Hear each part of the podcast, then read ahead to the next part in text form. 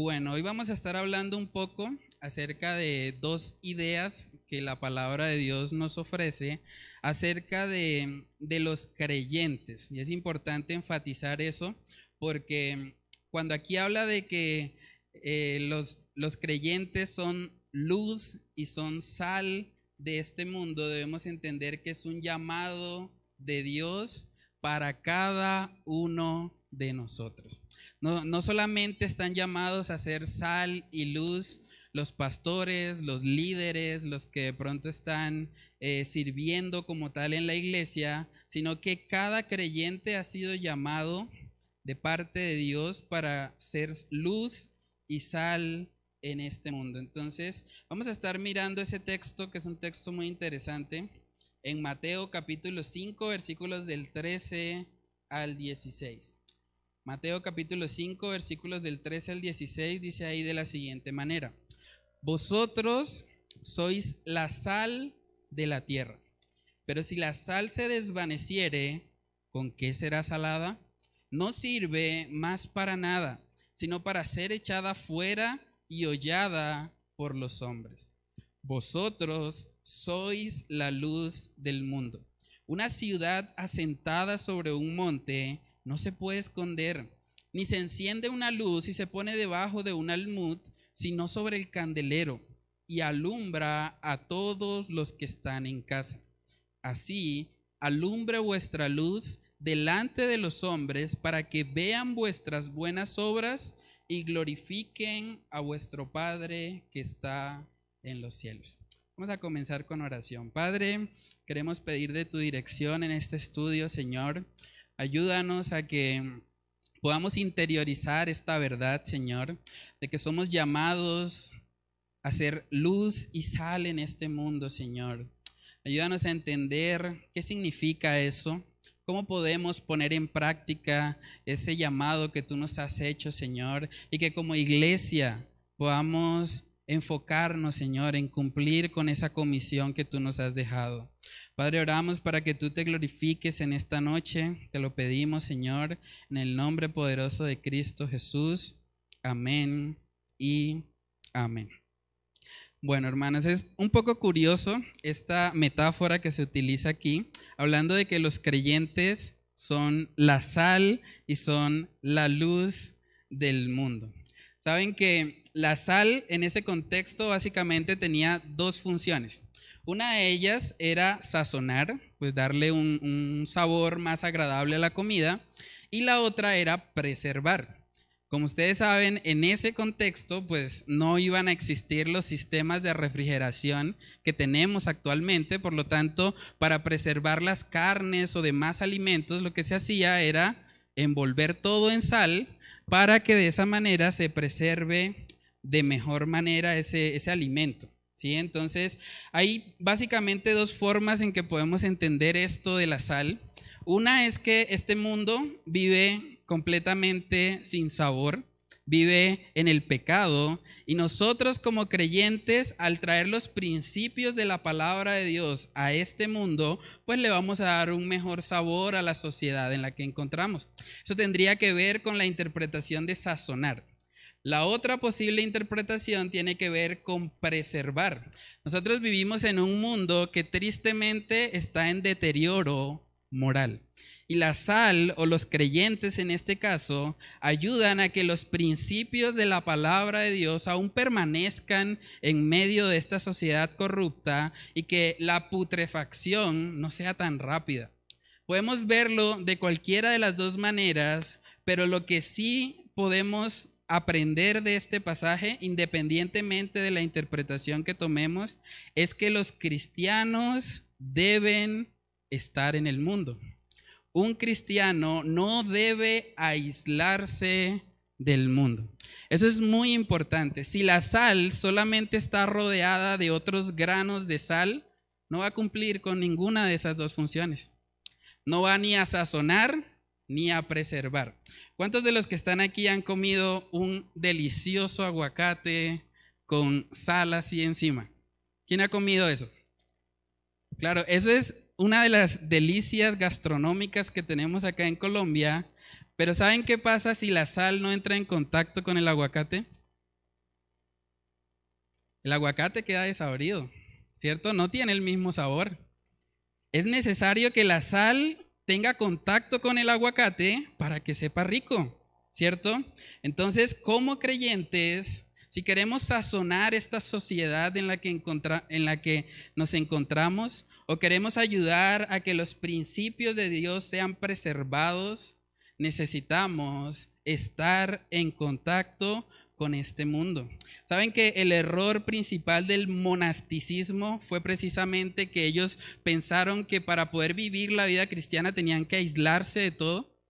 Por eso hay personas que tratan de, de vivir lejos de la sociedad. Pero cuando un creyente hace eso, realmente no va a cumplir con este propósito. Porque la sal, si no entra en contacto con aquello que va a salar, pues no puede cumplir con el propósito para el cual esta fue diseñada. Debemos guardarnos, hermanos, de que nosotros como creyentes amamos estar en la iglesia.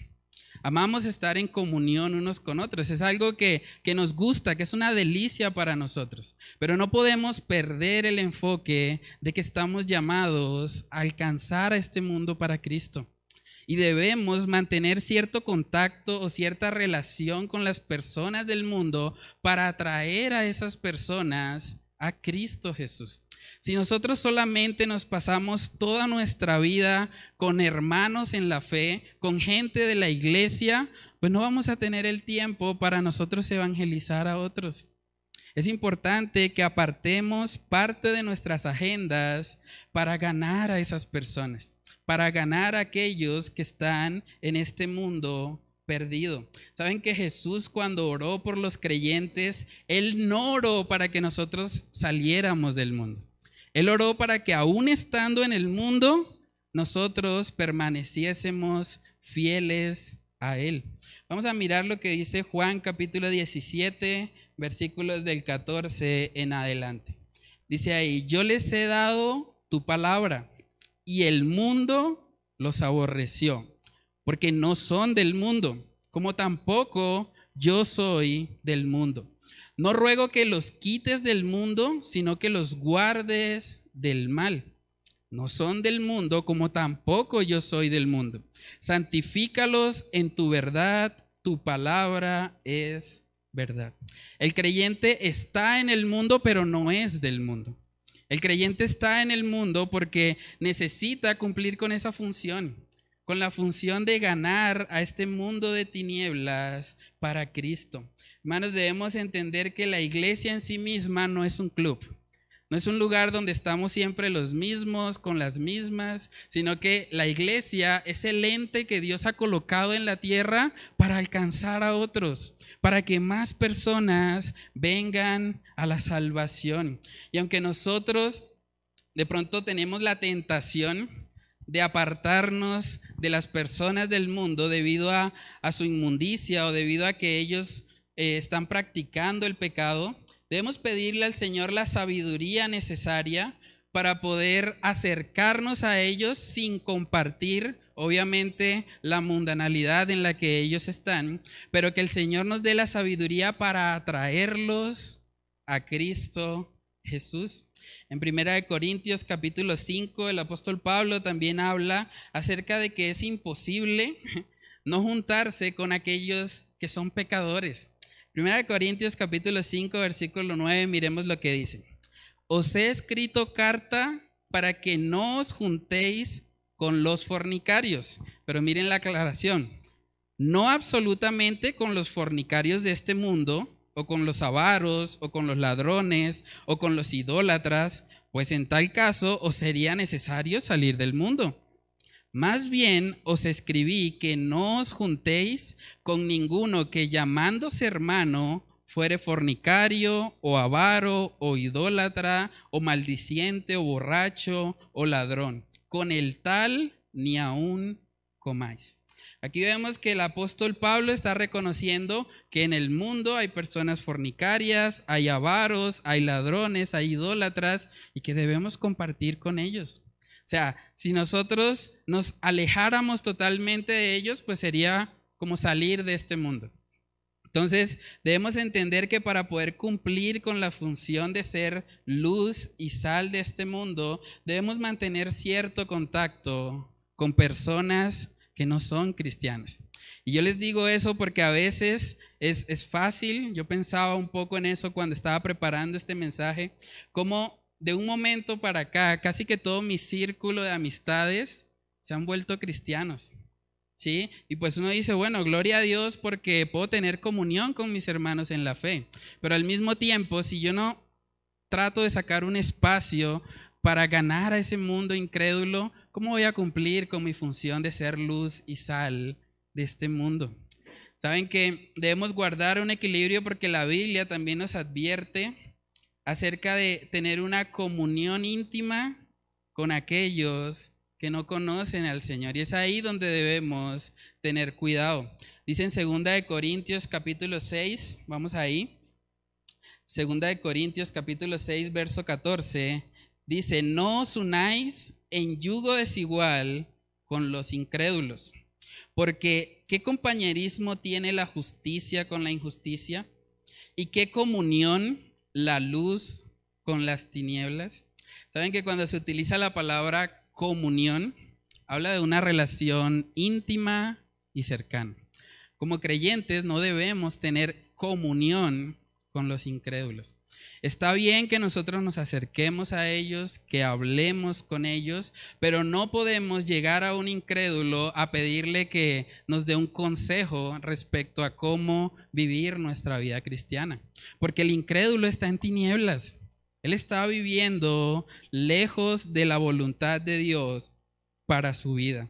Entonces, es muy importante que también mantengamos ese equilibrio, pero no perdamos el contacto con aquellos que no conocen del Señor. De pronto hay solteros escuchando eso. Es muy importante que ustedes tengan presente que a las personas incrédulas no se les va a ganar por medio del coqueteo o por medio de pronto de, de, tener esa comunión íntima con ellos. De hecho, si usted hace eso, usted le está mostrando a esa persona que la palabra de Dios no es realmente tan importante. Porque si usted está dispuesto o dispuesta a desobedecer a Dios en este mandamiento de no unirse en yugo desigual, pues ¿qué puede esperar esa persona acerca de su cristianismo? Es muy importante, hermanos, que nosotros nos guardemos de la comunión íntima con los incrédulos, pero que no perdamos el contacto con ellos. De eso se trata estar en el mundo y no ser del mundo. Saben que también cuando hablamos de la idea de luz, y eso es importante también aclararlo, Jesús mismo dijo en Juan capítulo 8 que Él es la luz del mundo. Vamos a ver eso. Juan capítulo 8, versículo 12. Dice ahí la palabra de Dios. Otra vez Jesús les habló diciendo, yo soy la luz del mundo. El que me sigue no andará en tinieblas, sino que tendrá la luz de la vida. El que me sigue no andará en tinieblas, sino que tendrá la luz de la vida. Hermanos, la luz como tal viene de Cristo. Debemos entender que como creyentes, nosotros no tenemos la luz. Nosotros venimos siendo como, como la luna.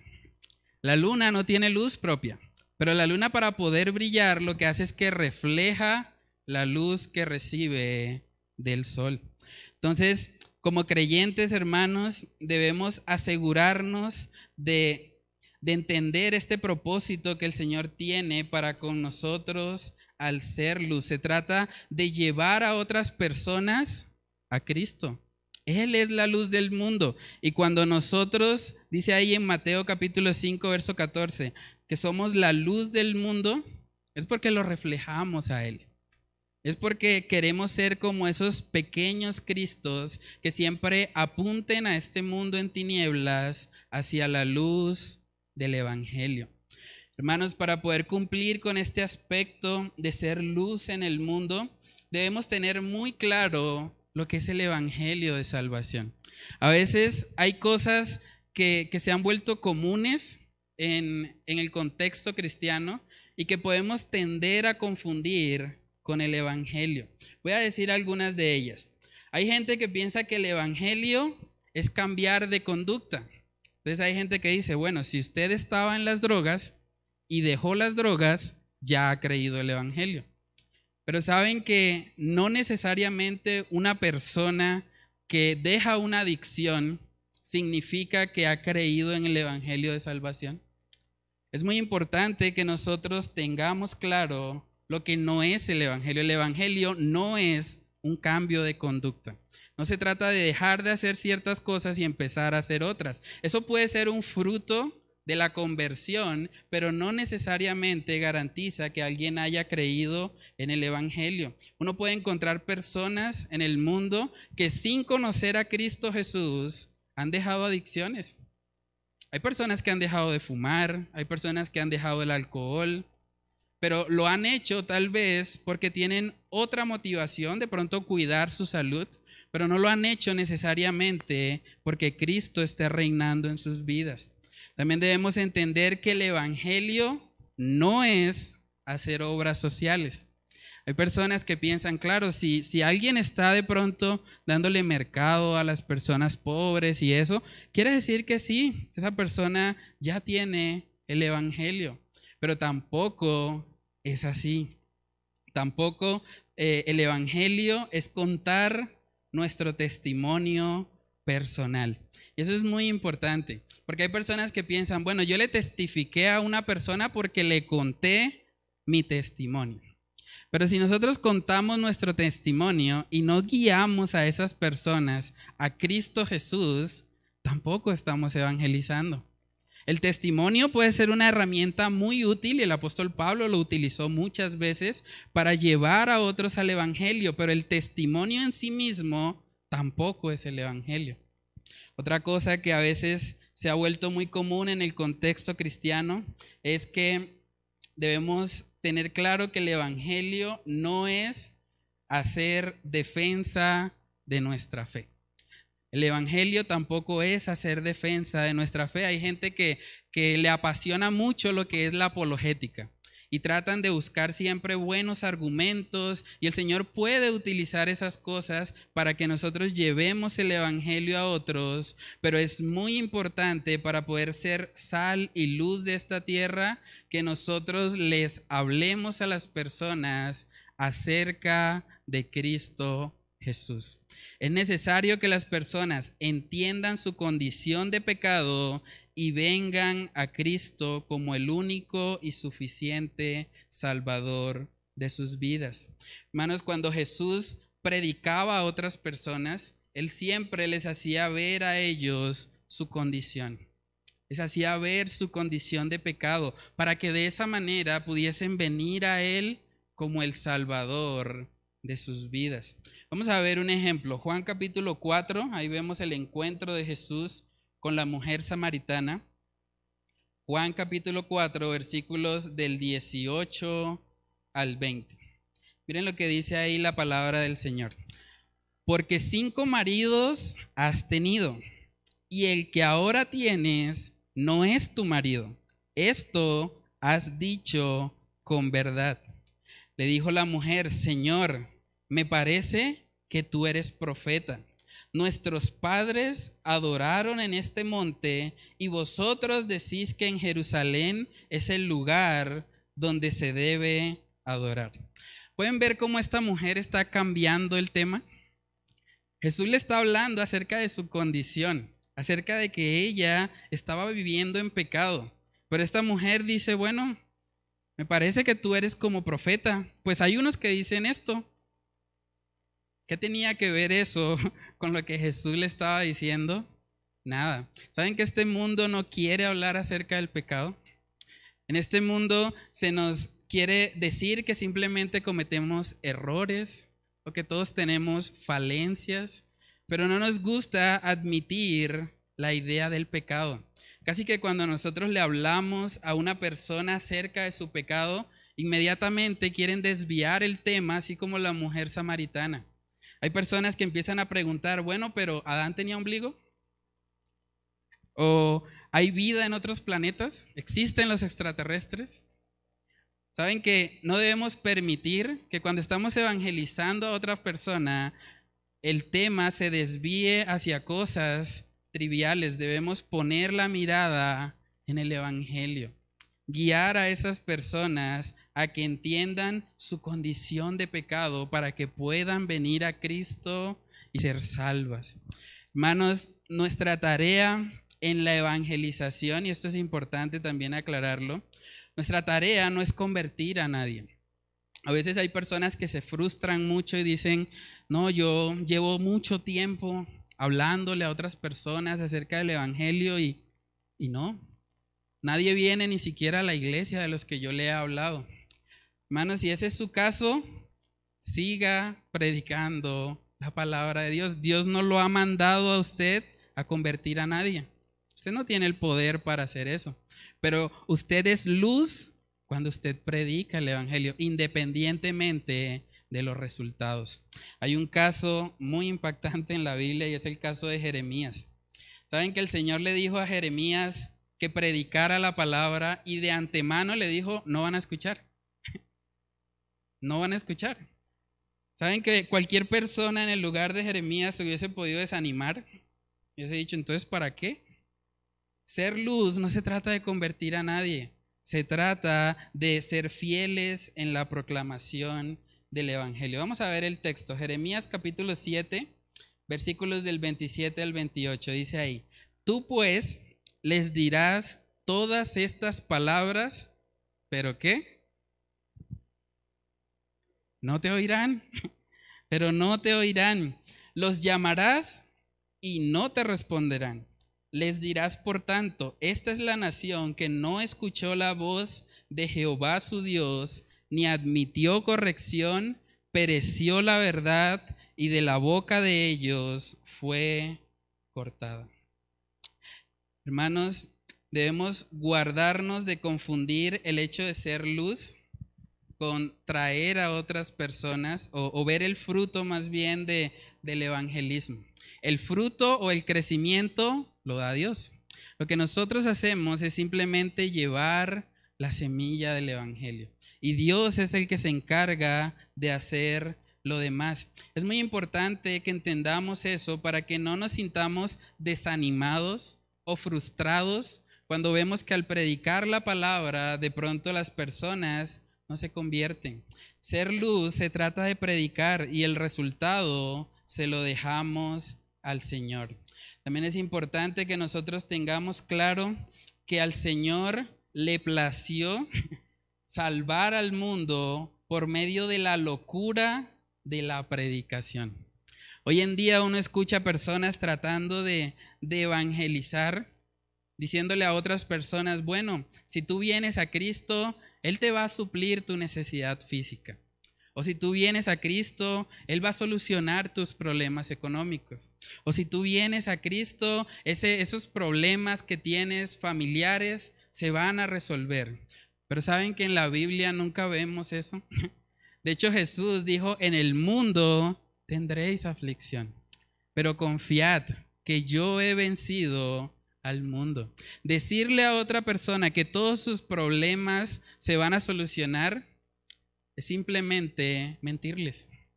Es decirles algo que la palabra de Dios no enseña, no promete. A Dios le plació salvar a este mundo por la locura de la predicación. Y es ese instrumento de la predicación lo que debemos utilizar para alcanzar a este mundo en tinieblas. Dice 1 Corintios 1:21, pues ya que en la sabiduría de Dios el mundo no conoció a Dios mediante la sabiduría. Agradó a Dios salvar a los creyentes por la locura de la predicación. Hermanos, lo que Dios utiliza para salvar al mundo es la predicación de su palabra. También hay una frase que se ha vuelto muy popular en el contexto cristiano que dice, predica todo el tiempo y si es necesario, usa palabras. ¿Han escuchado esa frase? Es algo muy común actualmente y aunque se, se diga esa frase con buenas intenciones, realmente si nosotros no hablamos, si no le compartimos la palabra de Dios a este mundo, que tanto lo necesita, no va a haber salvación. Tenemos que hablar. Por más buen testimonio que tengamos, el buen testimonio no salva a nadie. Es necesario que las personas oigan la palabra de Dios para que se arrepientan y crean. Dice la palabra en Romanos 10, 17, así que la fe es por el oír y el oír por la palabra de Dios. Es necesario, hermanos, que nosotros compartamos las buenas nuevas de salvación. Este mundo vive en tinieblas. Este mundo vive para sí mismo y necesita escuchar las buenas nuevas de salvación. Hermanos, es triste, pero si nosotros no hablamos, ¿saben que los falsos maestros sí están hablando?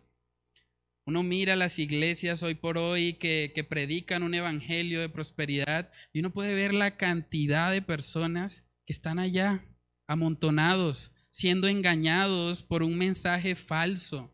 Y nosotros, que por la gracia de Dios tenemos el mensaje del evangelio, no podemos estar callados. Tenemos que ir y compartirle a este mundo las buenas nuevas de salvación. Vamos a mirar lo que dice segunda de Timoteo capítulo 4, versículos del 1 al 4.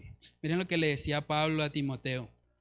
Te encarezco delante de Dios y del Señor Jesucristo, que juzgará a los vivos y a los muertos en su manifestación y en su reino, que prediques la palabra, que instes a tiempo y fuera de tiempo redarguye, reprende, exhorta con toda paciencia y doctrina, porque vendrá tiempo cuando no sufrirán la sana doctrina, sino que teniendo comezón de oír, se amontonarán maestros conforme a sus propias concupiscencias, y apartarán de la verdad el oído y se volverán a las fábulas. Hermanos, tenemos una gran comisión. ¿Cuándo fue la última vez que tú le compartiste a alguien el Evangelio? No estoy preguntando cuándo fue la última vez que lo invitaste a la iglesia, aunque es bueno invitar a una persona a la iglesia para que escuche el Evangelio, pero ¿cuándo fue la última vez que tú personalmente hablaste con esa persona para mostrarle su condición de pecado y su necesidad de un Salvador? Saben que no podemos ser sal y luz en esta tierra si nosotros no estamos compartiendo estas buenas nuevas. Porque este mundo necesita, necesita escuchar la palabra de Dios. Un segundo aspecto que podemos aprender de esta idea de que somos luz y sal es que los cristianos son diferentes al mundo. Los cristianos son diferentes al mundo. De hecho, las tinieblas se definen como ausencia de luz. Así es el contraste que hay entre un cristiano y alguien que vive en este mundo. De hecho, si nosotros miramos ahí el contexto de ese pasaje, Mateo capítulo 5, antes de hablar de esta idea de que nosotros somos luz y sal de este mundo, se habla acerca de las bienaventuranzas. Y las bienaventuranzas yo les animo a que puedan leerlas todas. Vamos a mirar solo algunas, pero pueden ver cómo esas bienaventuranzas son completamente opuestas a lo que este mundo enseña. Vamos a mirar Mateo capítulo 5, versículos del 10 al 12. Dice, bienaventurados los que padecen persecución.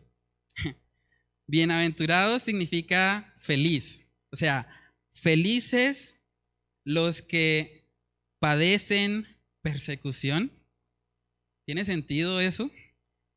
Sigamos leyendo. Bienaventurados los que padecen persecución por causa de la justicia, porque de ellos es el reino de los cielos.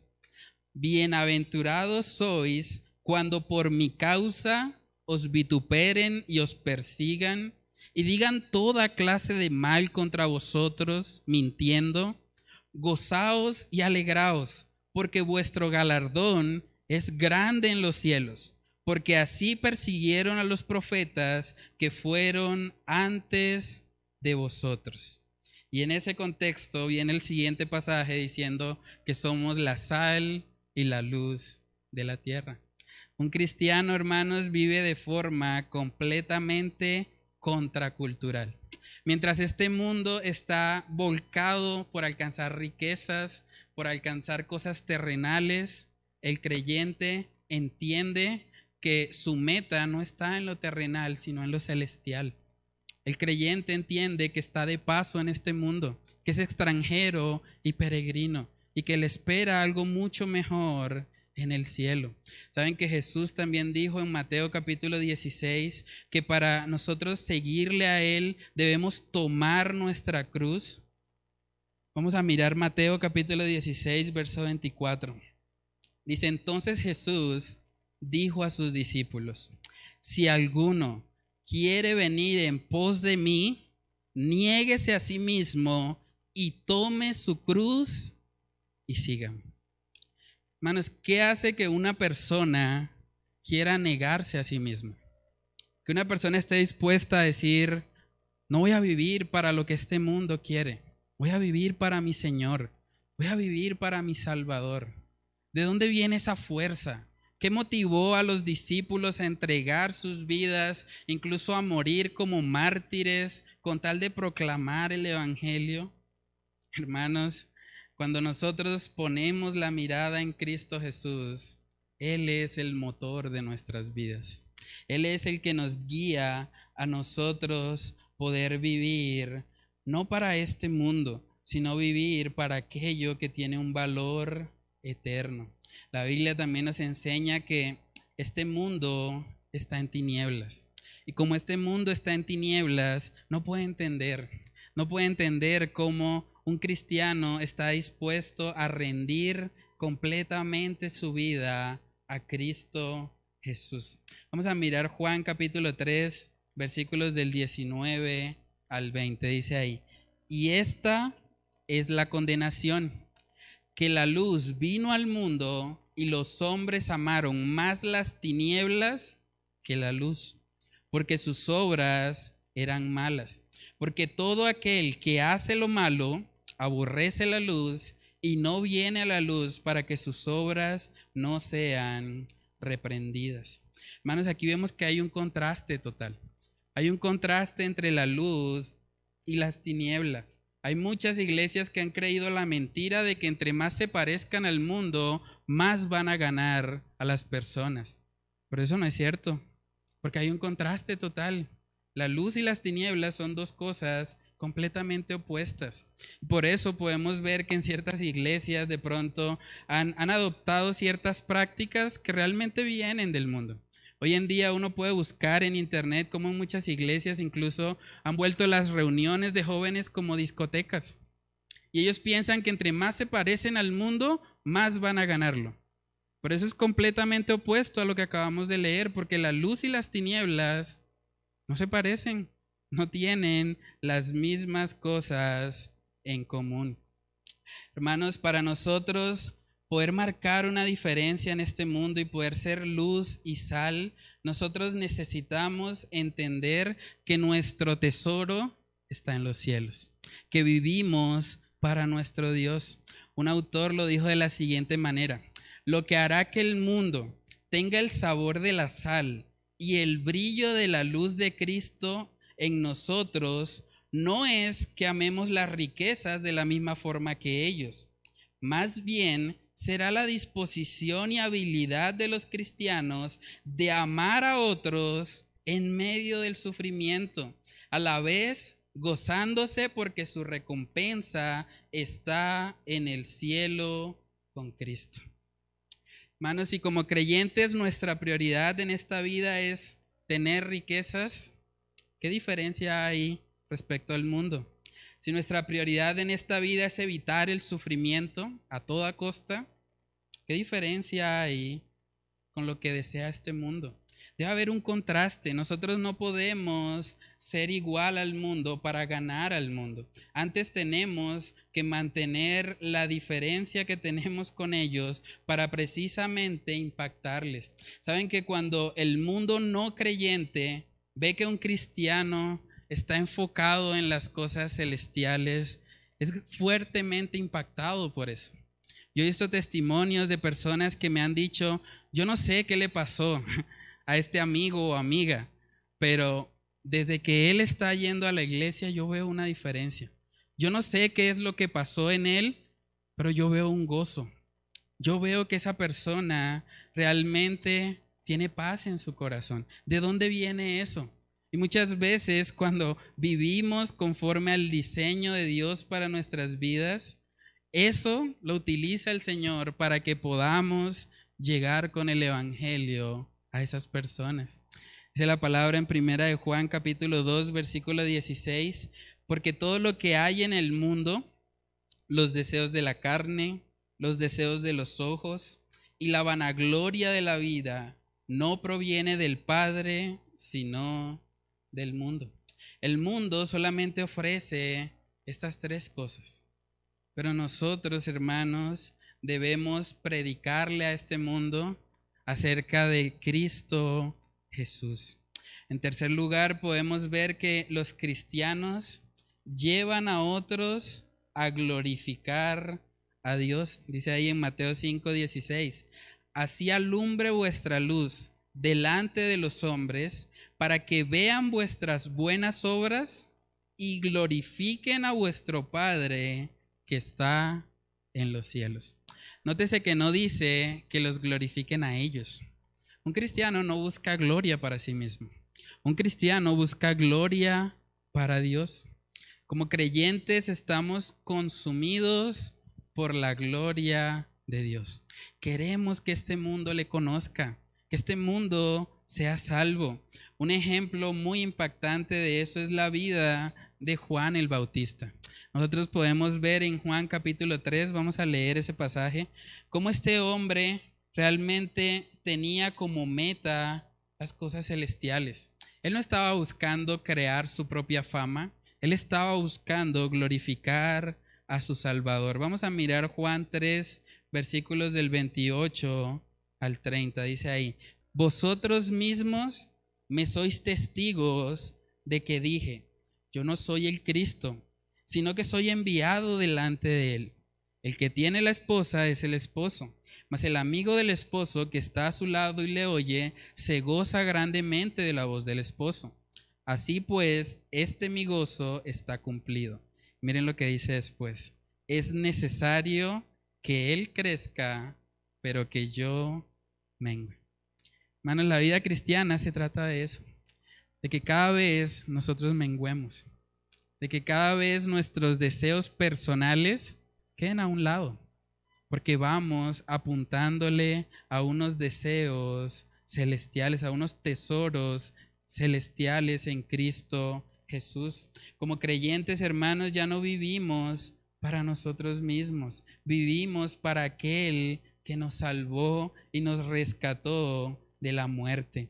Vamos a 2 de Corintios capítulo 5 versículos del 14 al 15 dice ahí, porque el amor de Cristo nos constriñe pensando esto, que si uno murió por todos, luego todos murieron.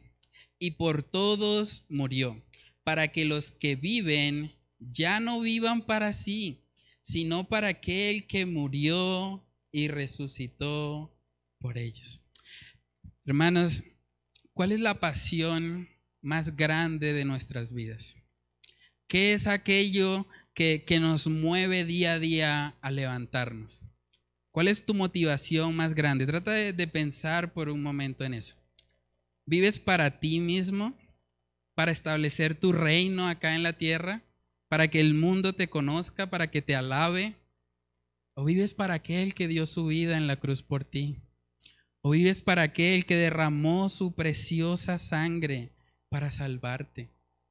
Como creyentes hermanos, debemos entender que parte de ser luz y sal no se trata de que nos glorifiquen a nosotros o que nos alaben a nosotros. Se trata de que este mundo pueda glorificar al Creador y Salvador de sus vidas.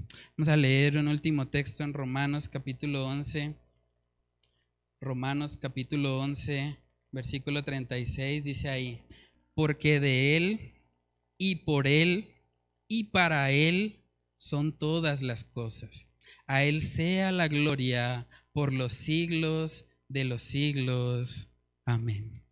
Hermanos, que el Señor nos conceda ser creyentes, que vivamos apasionados por la gloria de Dios y no por la nuestra. Vamos a orar. Padre, queremos pedirte, Señor, que tú nos ayudes a ser una iglesia apasionada por ti. Ayúdanos a poder cumplir con nuestra tarea, Señor, de ser luz y sal en este mundo. Ayúdanos a no acobardarnos, Señor, sino hacer esos testimonios tuyos. Ayúdanos a recordar que tú no nos has dado espíritu de cobardía, sino de poder, de amor y de dominio propio. Padre, que cada día podamos estar apasionados por llevar el mensaje del Evangelio a los que nos rodean, a nuestras amistades, a aquellos, Señor, que aún no han puesto su confianza en ti. Yo te pido que tú nos guíes, Señor, como iglesia a ser ese faro de luz, ese faro que lleve las buenas nuevas de salvación a este mundo en tinieblas. Padre, oramos para que tú te glorifiques en nuestras vidas y nos permitas poder cumplir con ese propósito de ser luz y sal en este mundo. Padre, oramos, Señor, estas cosas en el nombre de tu Hijo amado Jesús. Amén y amén.